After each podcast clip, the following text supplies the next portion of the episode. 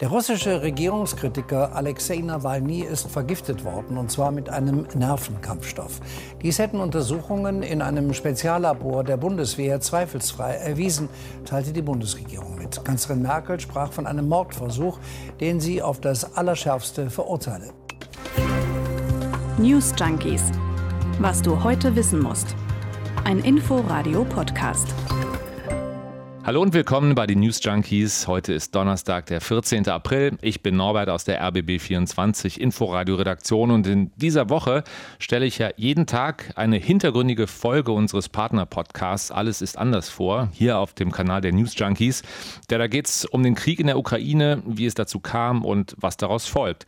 Wir haben uns zum Beispiel am Montag mit der Wirkung von Propaganda beschäftigt. Um die steigenden Öl- und Gaspreise ging es auch schon. Diesmal dreht sich der Podcast um Verbrechen und versuchte Anschläge. Da gibt es ja nämlich eine ganze Reihe von Vorfällen, mit denen Russland in Verbindung gebracht wird.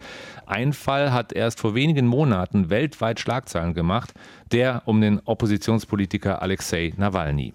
Aber auch direkt in Berlin soll der russische Staat gemordet haben. Florian Grigorzik und Alexander Moskowitsch haben sich eingearbeitet, schauen natürlich auch in die Ukraine. Hier ist die Episode Alles ist anders, zuerst erschienen am 30. März.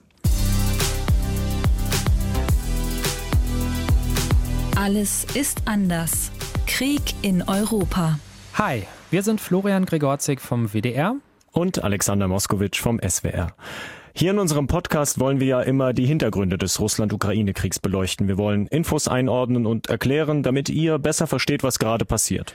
Und in dieser Folge haben wir uns ein Thema rausgesucht, was eigentlich auch gut, ich sag mal, in einen True Crime Podcast passen würde.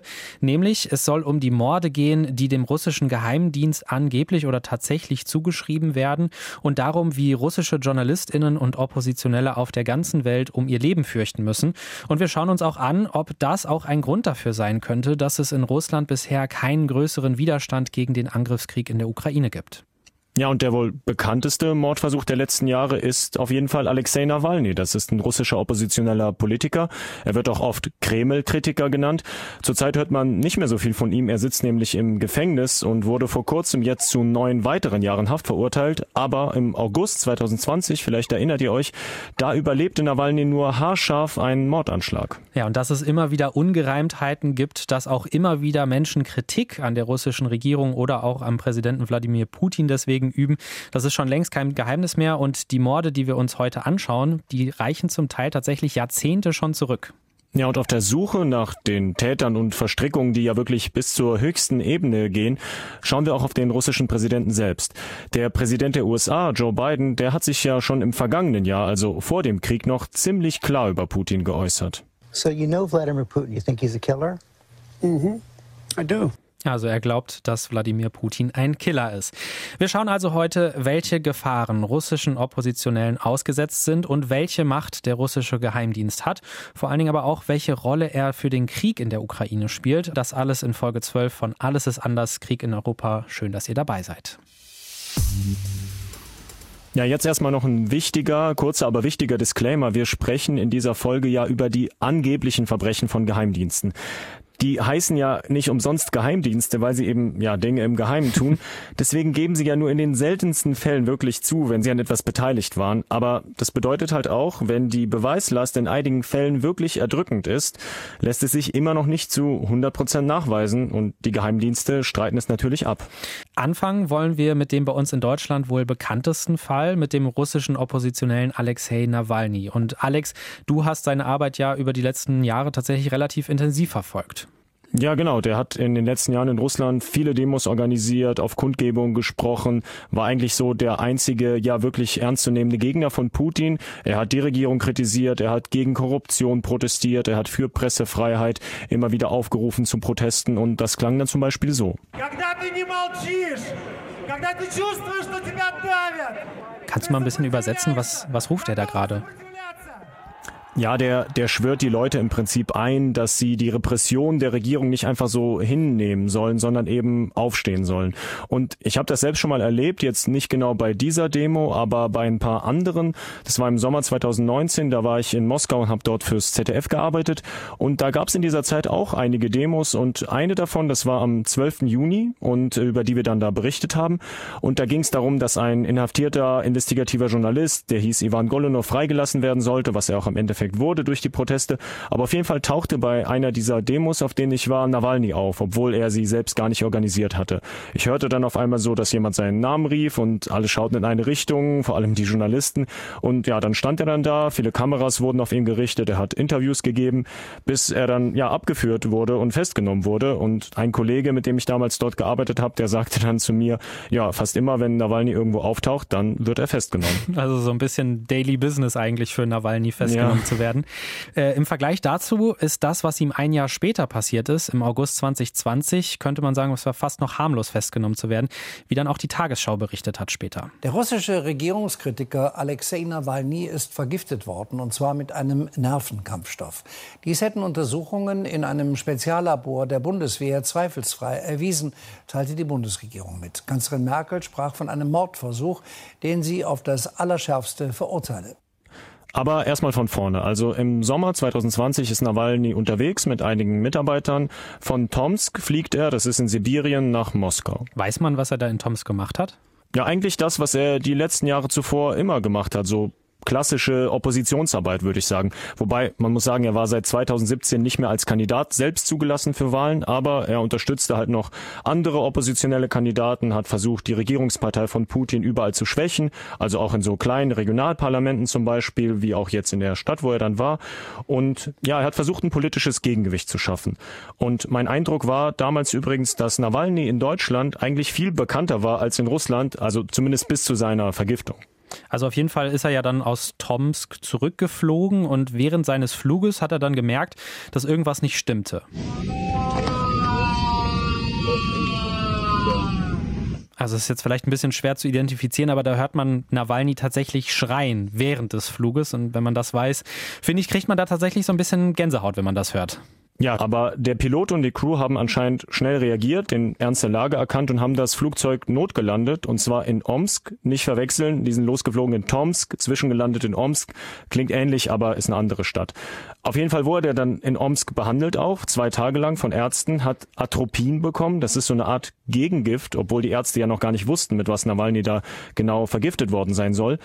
Die hatten aber sofort einen Verdacht. Später haben die das aber komischerweise wieder dementiert. Aber auf jeden Fall, viele sagen trotzdem, dass sie ihm durch diese Behandlung wahrscheinlich das Leben gerettet haben. Und dann ist er ja tatsächlich nach Deutschland gekommen. Ne? Also der ist ja dann nach Berlin verlegt worden in diese berühmte Charité da. Genau, er war dann mittlerweile im künstlichen Koma, also ihm ging es ziemlich schlecht und er wurde auf Wunsch der Familie nach Berlin ausgeflogen, sollte dort weiter behandelt werden. Und drei Tage später hat die Charité auch gesagt, dass man im Labor nachweisen konnte, dass Nawalny mit einem Nervengift vergiftet wurde. Und dann gab es noch ein anderes Speziallabor der Bundeswehr, wie wir eben in der Tagesschau gehört haben, und sogar noch zwei weitere Labore im Ausland, die unabhängig voneinander festgestellt haben, dass es das Nervengift Novichok war, mit dem Nawalny vergiftet worden war. Ja, ich, ich erinnere mich auch noch dadurch, äh, dass das wirklich durch die Nachrichten ging hier hoch und runter. Und äh, viele haben ja damals dann auch gesagt, äh, okay, die russische Regierung steckt da wahrscheinlich dahinter, äh, Nawalny da in Russland vergiftet zu haben, eben weil dieses Novichok-Gift eine Erfindung noch aus Sowjetzeiten ist und dass es bereits auch schon andere Fälle gegeben hätte, wo dann Gegner der russischen Regierung äh, mit diesem Novichok vergiftet worden sind. Genau, aber Russland hat diese Vorwürfe komplett zurückgewiesen. Also da flogen diverse Theorien durch den Raum. In Russland hieß es, dass Nawalny Kreislaufprobleme gehabt hätte oder auch, dass er zu viel Alkohol getrunken haben soll an dem Tag. Und dann wurde auch noch gesagt, dass Nawalny erst in Deutschland vergiftet worden sein soll. Auf jeden Fall sah man in Moskau trotz der Nachweise in den Laboren keine eindeutigen Beweise für einen Mordanschlag von russischer Seite. Ja, aber trotzdem, wie gerade gesagt, also das war tatsächlich nicht der erste Giftanschlag mit Novichok, äh, der Russland da vorgeworfen wird. Also 2000 2018 äh, sollte der ehemalige Doppelagent Sergei Skripal, da habt ihr vielleicht auch schon mal von gehört, in England auch damit vergiftet worden sein. Also das ist ja auch so ein Name, der da wirklich äh, durch die Medien hoch und runter ging. Ja, genau, aber Putin, den schien das alles recht wenig zu interessieren, könnte man sagen, denn als er auf die Nawalny-Vorwürfe angesprochen wurde von Journalisten, da meinte er dann nur eher so, ja, wenn wir das gewesen wären, dann hätten wir das auch durchgezogen. Also Putin beschuldigte stattdessen dann die CIA hinter der ganzen Sache zu stecken, um Russland zu schwächen zum Beispiel. Und da lässt sich ja auch so ein richtiges Muster erkennen, muss ich sagen. Wenn den russischen Geheimdiensten etwas vorgeworfen wird, schieben sie es oft einfach auf die Amerikaner. So scheint das Narrativ zu sein, das dann eben bedient entschieden wird in solchen Fällen. Kann man denn irgendwas dazu sagen, wie diese Substanz genau an oder in den Körper von Nawalny gekommen ist? Ja, um das herauszubekommen, hat Nawalny wirklich einen krassen Move ausgepackt, finde ich. Der war filmreif, also angenommen, das stimmt natürlich alles so. Er hat sich selbst als Mitarbeiter der Regierung ausgegeben und hat bei einem seiner Beschatter, die er quasi über so Passagierdaten, Passagierlisten und Telefondaten rausgefunden hat, angerufen, hat dann so seine Nummer geändert über eine Software, dass bei dem Angerufen eine andere Nummer von einem Kollegen angezeigt wurde. Und ja, er hat dann angerufen, mit dem so in aller Seelenruhe gesprochen. Ja, und was hat Nawalny dann zu dem gesagt? Ja, der andere hat erstmal ziemlich verwirrt zugehört und war sich auch nicht sicher, ob er frei sprechen darf. Aber Nawalny hat sich eben als Mitarbeiter von irgendeinem ranghohen Typen ausgegeben aus der Regierung und hat gesagt, er müsse einen Bericht über diesen schiefgegangenen Mordanschlag quasi auf sich selbst an Putin schreiben und würde deshalb nochmal von jedem die Meinung einholen, warum es halt nicht geklappt hätte. Also es klingt ja fast wie bei so einem Film, aber halt bei so einem richtig billigen, wo dann James Bond quasi einfach den Bösewicht anruft und nach seinem Evil Masterplan fragt. Ja, genau. Und dieser Typ hat dann einfach nach längerem Nachhaken von Nawalny indirekt zugegeben, dass er eben dabei war bei dieser Operation. Der erklärt nämlich, wie er Spuren verwischt haben soll von diesem Novichok von Nawalnys Unterhose. Also da soll dieses Novichok aufgetragen worden sein und Nawalny soll in dem Moment, als das passiert ist, nicht in seinem Hotelzimmer gewesen sein. Also die haben ihm aufgelauert und dieser Mitarbeiter, mit dem er da gesprochen hat vom Geheimdienst, der hat auch noch gesagt, dass wenn das Flugzeug nicht so schnell notgelandet wäre, dann wäre Nawalny wahrscheinlich gestorben und dann wäre die Operation erfolgreich gelaufen. Okay, also nochmal ganz langsam zusammengefasst. Geheimdienstagenten fliegen Nawalny jahrelang hinterher, lauern ihm da vermutlich irgendwie auf, warten, bis er nicht in seinem Hotelzimmer ist, um dann Nervengift auf seine Unterhose aufzutragen. Er überlebt vermutlich durch einige glückliche Zufälle. Also da muss ich wirklich sagen, ich glaube, viel mehr nach Hollywood kann das eigentlich gar nicht klingen. Ja, und diese Agenten, die Nawalny da gefolgt sein sollen, die haben das tatsächlich nicht zum ersten Mal gemacht, wurde jetzt rausgefunden. Denn Nawalny ist zwar bei uns einer der bekanntesten Russen, auf den es der russische Geheimdienst offenbar abgesehen hatte, aber nicht der einzige, und zwar bei weitem. Ja, während wir für diese Folge hier recherchiert haben, da hat die Investigativplattform Bellingcat gemeinsam mit der britischen BBC herausgefunden, dass es tatsächlich Überschneidungen bei den Agenten gibt, die Nawalny gefolgt sind und bei denen, die einen der größten russischen Oppositionellen beschattet haben, bevor bevor dieser dann auf mysteriöse Art und Weise gestorben ist. Ja, die Rede ist von Boris Nemtsov. Er war auch einer derjenigen wie Präsident Putin, der in den 1990er Jahren sich auf dem Weg nach oben befand. Das war aber nicht das Einzige, was ihn später zur Zielscheibe machen sollte, wie uns Felix Riefer sagt. Der ist Politikwissenschaftler in Bonn und hat promoviert zu russischer Außenpolitik. Also ähnlich wie bei Alexei Nawalny ist es einfach, dass er viele Menschen mobilisiert hat und eben ganz konkret gegen Putin und das Regime. Und das sehr, sehr erfolgreich. Bei ähm, Nemtsov ist auch noch ähm, der Hintergrund noch ein bisschen deutlicher, weil er zusammen mit Putin als Nachfolger und sogar noch vor Putin als Nachfolger für Boris Jelzin gehandelt worden ist. Also Boris Jelzin war quasi der Machthaber vor Putin, kann man sagen. Ähm, und Boris Nemtsov war quasi einer der Rivalen um Putin. Und als Putin dann eben an der Macht war, wurde er Oppositionspolitiker und machte auch immer wieder zum Beispiel auf Korruption aufmerksam. 2014, da annektierte Russland ja von der Ukraine die Krim. Und Nemtsov war da auch einer der lautesten Gegner der russischen Einmischung in der Ukraine generell. Und noch drei Monate vor seinem eigenen Tod sagte er über Putin, mit ihm darf es keine Kompromisse geben. Denn was wäre das für ein Kompromiss? Er hat sich die Krim genommen. Als nächstes wird er sich Kiew nehmen. Danach ist die Republik Moldau dran, dann Polen, dann die baltischen Staaten.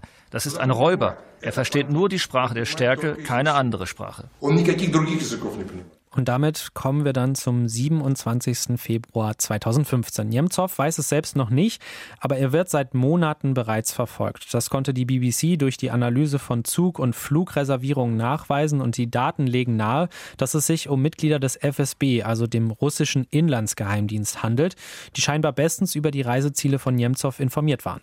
Ja, und dort, wo Nemtsov hinreiste, war meistens ein Agent vom FSB schon vor ihm da.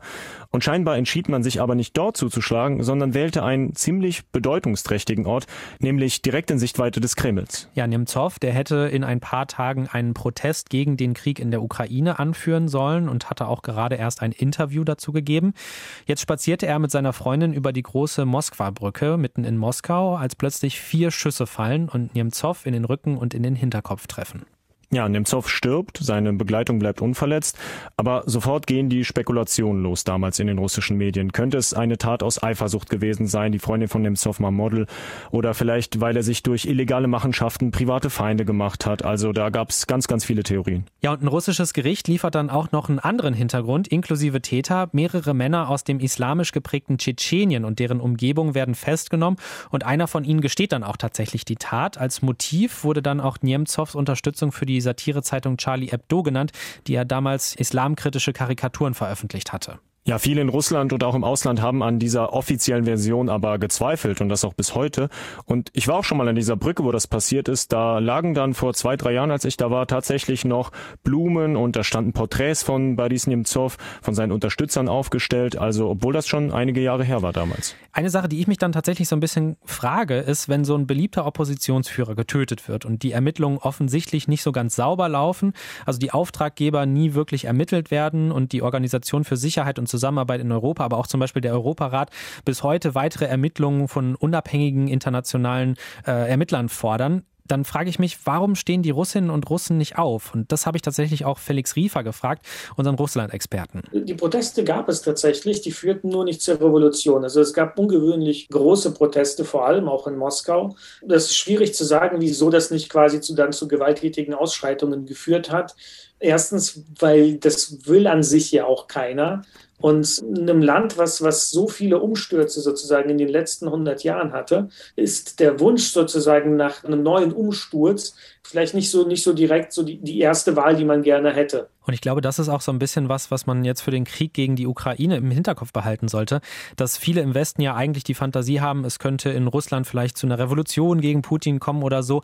Aber da muss man sagen, das wäre tatsächlich eher unwahrscheinlich.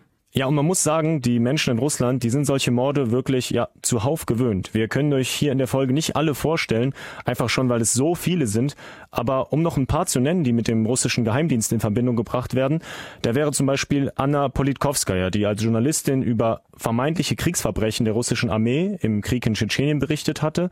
Und sie wurde an Putins Geburtstag in ihrem Wohnhaus erschossen, arbeitete für die Novaya Gazeta damals. Das ist eine Zeitung, von der bereits fünf Journalisten ermordet wurden und die jetzt ja kürzlich, also während des Krieges gegen die Ukraine, ihre Arbeit einstellen musste.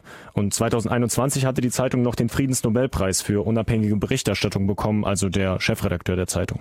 Dann wäre da noch Alexander Litvinenko, der selbst Teil des Geheimdienstes KGB, damals noch in der Sowjetunion und dann später auch vom russischen FSB gewesen ist. Und der wurde tatsächlich zu einem ziemlich lauten Kritiker der russischen Regierung geflogen, ist dann auch nach London geflohen und wurde dann da schließlich mit radioaktivem Polonium vergiftet. Ja, und dann gibt's auch noch solche Morde wie den Tiergartenmord, habt ihr vielleicht schon mal gehört, mitten in der deutschen Hauptstadt, mitten in Berlin. Da wurde ein Mann am helllichten Tag in Berlin einfach erschossen, mhm. der im Krieg in Tschetschenien gegen Russland gekämpft haben soll. Und ein deutsches Gericht sieht es als erwiesen an heute, dass der russische FSB, also der Geheimdienst, dahinter steckt. Ja, und auch im Fall eines anderen Ausländers, sogar eines sehr prominenten, muss man sagen, werden Verstrickungen der russischen Geheimdienste vermutet. Es geht um Viktor Juschenko. Der wollte zum zweiten Mal Präsident in der Ukraine werden und befand sich gerade mitten im Wahlkampf. Und über Juschenko sagt Felix Riefer, da war die erste sozusagen schillernde Figur, die äh, für den Westweg der Ukraine stand. Juschenko selber war ja schon Ministerpräsident von 99 bis 2001. Das heißt, das war auch jemand, dem man das durchaus zugetraut hatte, offensichtlich von Kremls Perspektive und dem man dann entsprechend wegräumen wollte. Juschenko wurde bei einem Abendessen mit dem Chef des ukrainischen Inlandsgeheimdienstes tatsächlich äh, mit Dioxin vergiftet und hat dadurch dann mehrere interne Entzündungen äh, erlitten und sein Gesicht ist blau angeschwollen, war dann dann auch gelähmt. Und anfangs, da äußerte er genau wegen dieses Abendessens dann auch den Verdacht, dass der ukrainische Geheimdienst dahinter stecken könnte. Ein paar Jahre später, da hat er dann aber doch nochmal eine etwas andere Antwort gegeben, und zwar auf die Frage des BBC, ob Putin nicht doch involviert sein könnte. Ähm, der Ton ist jetzt auf Ukrainisch. Ich finde, man hört aber trotzdem raus, auch wenn man es äh, vielleicht die Sprache nicht spricht, dass er da sich so ein bisschen schwer tut mit der Antwort. Ну, на це питання у мене є відповідь, але я її не можу оголошувати. Ja, er sagte im Prinzip, ich habe eine Antwort, aber ich kann sie nicht aussprechen. Also entweder er wollte da irgendwelche Beziehungen noch schützen oder er hatte einfach Angst, dass er nochmal zum Ziel werden könnte. Das waren jetzt auf jeden Fall erstmal eine ganze Menge Fälle, aber die Frage, die wir jetzt noch nicht geklärt haben, ist, wer könnte hier die Aufträge gegeben haben? Also ist es wirklich so, dass Putin da alle Fäden in der Hand hat und quasi nach Belieben Menschen umbringen kann, wenn er es möchte? Ja, um die Rolle der Geheimdienste im russischen Staat besser zu verstehen, müssen wir tatsächlich erstmal auf die Person Wladimir Putin selbst schauen. Der heutige russische Präsident ist selbst äußerst gut vertraut mit dem russischen Geheimdienst, denn seine eigene Karriere begann dort. Ab 1975 war er beim KGB, das ist der Vorläufer der heutigen russischen Geheimdienste, und unter anderem war er dafür auch in Deutschland stationiert, nämlich in der DDR, denn sein Fachgebiet war Auslandsspionage. Falls euch da noch mehr Einzelheiten zu Putin interessieren, wir können jetzt natürlich hier nicht nochmal alles erzählen, dann hört euch gerne Folge 2 von unserem Podcast an. Da haben wir nämlich genau darüber gesprochen. Auf jeden Fall kann man sagen, dass nach dem Fall der DDR dann Putin zurück in die Sowjetunion gegangen ist und auch da begonnen hat, sich der Politik zu widmen. Man kann aber auch sagen, dass er wirklich über 15 Jahre lang in den Strukturen des Geheimdienstes gearbeitet hat und das ist zwischen Anfang 20 und Ende 30 gewesen. Und wenn ich da so ein bisschen an mich selber denke, muss ich sagen, das ist ja auch eigentlich eine der prägendsten Zeiten des Lebens. Ne? Ja, auf jeden Fall. Aber heute ist Putin eben schon lange Präsident. Aber wie groß die Macht der Geheimdienste in seinem Machtapparat ist, das wollen wir uns jetzt mal anschauen. Und das haben wir mit einem absoluten Geheimdienstexperten besprochen, nämlich Erich Schmidt-Ehnbohm. Er ist ehemaliger Offizier bei der Bundeswehr, heute Friedensforscher und hat zum Thema Geheimdienste mehrere Bücher geschrieben. Und er sagt, dass Putin bei weitem nicht der einzige mit Geheimdienstvergangenheit in der russischen Regierung sei. Der Einfluss des Nachrichtendienstes ist durch Putins Rekrutierung ausgesprochen hoch. Es gibt eine BND-Studie, die schätzt, dass 50 Prozent der führenden Persönlichkeiten im Kreml aus dem Bereich des äh, Nationalen Sicherheitsrats kommen. Und das setzt sich im gesamten Staats- und Regierungsapparat fort, weil auch in den Ministerien etwa 30 Prozent ehemalige Geheimdienstler sitzen. Das heißt, Geheimdienste sind eine der drei Säulen der Macht des Wladimir Putin. Die zweite Säule ist natürlich das Militär ihm eng verbunden. Und das Dritte sind natürlich die Oligarchen, von deren Milliarden er profitiert. Also Putin als ehemaliger Geheimdienstagent, der hat sich anscheinend ziemlich viele Leute mit Geheimdienstvergangenheit äh, um sich geschart. Und das lässt natürlich auch vermuten, dass dann so entsprechende Methoden auch angewendet werden, siehe zum Beispiel Nawalny oder Nemtsov oder eben die ganzen anderen Fälle. Und Erich Schmidt-Ehnbohm, der hat uns außerdem gesagt, dass diese Methoden, vor allen Dingen auch der politische Mord, also Gegner einfach umzubringen, schon in der Sowjetunion angewendet wurden und diese Tradition jetzt quasi eiskalt fortgeführt wird. Ja, dazu muss man vielleicht noch wissen, der russische Geheimdienstapparat, der besteht sozusagen aus mehreren Teilen. Wir nennen mal hier die drei bekanntesten. Also viele kennen ja den FSB, das steht für Федеральная служба безопасности, das war früher der KGB, haben wir eben schon drüber gesprochen. Das ist also der Inlandsgeheimdienst. Dann gibt es noch den GRU, das steht für Главное разведывательное управление, das ist der Militärgeheimdienst. Und dann gibt es noch den SWR, das hat jetzt nichts mit meinem Arbeitgeber zu tun. SWR steht für Служба внешней разведки, also Auslandsgeheimdienst. Geheimdienst. Und der ist auch sehr mächtig, hat uns Erich Schmidt-Ehnbohm erklärt. Also die äh, russischen Nachrichtendienste sind in der Auslandsaufklärung auf einem Niveau, das höher ist als im ersten Kalten Krieg. Das Bundesamt für Verfassungsschutz äh, schätzt, dass wir etwa 200 russische Nachrichtendienstler in der Bundesrepublik haben, also Agentenführer. Die meisten von denen sind durch den diplomatischen Status abgesichert. Das heißt, man kann sie juristisch nicht zur Verantwortung ziehen, höchstens ausweisen. Aber das scheut die gegenwärtige Außenministerin offensichtlich sehr intensiv. Also das heißt, diese Agentinnen und Agenten, die sind nicht nur irgendwo in Deutschland quasi untergetaucht und undercover unterwegs, sondern die arbeiten teilweise als ganz offizielle Diplomatinnen und Diplomaten hier und sind damit dann eben entsprechend rechtlich geschützt. Der russische Staat scheint also voll mit Mitgliedern des Geheimdienstes zu sein, haben wir gehört, und er ist auch im Ausland sehr stark vernetzt. Aber wer hat da nun eigentlich die Macht? Wer hat die Fäden in der Hand? Ja, bevor Russland die Ukraine vor knapp ja, einem Monat angegriffen hat, gab es im russischen Fernsehen ein wirklich seltsames Spektakel. Ich habe mir das angeschaut. Das war eine öffentliche Sitzung des Sicherheitsrates, die wurde übertragen. Und da waren alle möglichen Minister und Ministerinnen, die sollten alle ihre Meinung zur Anerkennung der beiden abtrünnigen und selbsternannten Volksrepubliken im Osten der Ukraine, Donetsk und Lugansk, sagen. Ja, und dann war auch der Chef des Auslandsgeheimdienstes an der Reihe, Narischkin, und der wurde dann tatsächlich nach Strich und Faden von Putin vorgeführt. Ne? Also der hat gestammelt, hat sich versprochen und sich da echt ein bisschen lächerlich gemacht. Und abgesehen von dieser spezifischen Situation muss man sich ja auch so ein bisschen fragen, warum überträgt der russische Staat sowas Peinliches direkt im Fernsehen? Also warum lässt Putin sowas zu oder will das vielleicht sogar tatsächlich? Felix Riefer, den wir ja gerade eben schon gehört hatten, der erklärt das so. Er hat einfach gezeigt, wer der Chef ist. Davor haben wir ja immer spekuliert, wer hat denn da die Macht, wer hat noch Einfluss auf Wladimir Putin.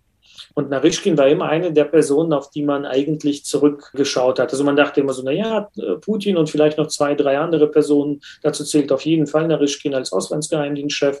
Jetzt sehen wir ja deutlich, dass dieser Einfluss einfach nicht mehr vorhanden ist, sondern diese bidirektionale Kette, die ist offensichtlich nicht mehr bidirektional, sondern das ist eine absolut diktatorische Herangehensweise. Keine bidirektionale Kette, also das heißt ja, normalerweise sollte der Chef von so einem Geheimdienst ja auch dem Präsidenten seine professionelle Einschätzung geben und quasi nicht nur Befehle empfangen, also bidirektional quasi in beide Richtungen sollte da kommuniziert werden. Das scheint aber eben ja einfach nicht mehr der Fall zu sein und damit kommen wir dann auch zu einem Problem, was dieses auf Putin als Führer ausgerichtete Geheimdienstsystem so ein bisschen mit sich bringt. Es sichert zwar seine Macht durch Angst, aber die Angst führt eben auch dazu, dass man sich dann nicht mehr traut, ihm die negativen Informationen zu geben, die er vielleicht bräuchte, um dann auch die militärische Lage korrekt einschätzen zu können. Das sagt auch Erich Schmidt-Enbohm. Die Geheimdienste trauen sich nicht, ihm die volle Wahrheit zu unterbreiten. Er kriegt geschönte Berichte, die seinen eigenen Vorurteilen entsprechen. Er hat ja dem FSB schon mal vorgeworfen, er hätte die Widerstandskraft der Ukraine, der Bevölkerung der Streitkräfte völlig falsch eingeschätzt. Und das heißt, dass die ihn nicht wahrheitsgemäß unterrichtet haben, denn die Dienste dürften sehr genau gewusst haben, wie stark die ukrainischen Streitkräfte, auch geschult durch NATO-Ausbilder, tatsächlich sind. Soweit alles ist anders mit der Frage, wie viel Macht haben Putins Geheimdienste? Entstanden ist der Podcast als Co-Produktion von RBB, SWR und WDR. Und morgen an Karfreitag gibt es eine weitere Episode hier im Feed der News Junkies. Am besten gleich abonnieren in der ARD Audiothek. Es geht um den Krieg und seine Folgen für die Psyche der Menschen. Tschüss, wir hören uns. News Junkies. Was du heute wissen musst. Ein Podcast von Inforadio. Wir lieben das Warum.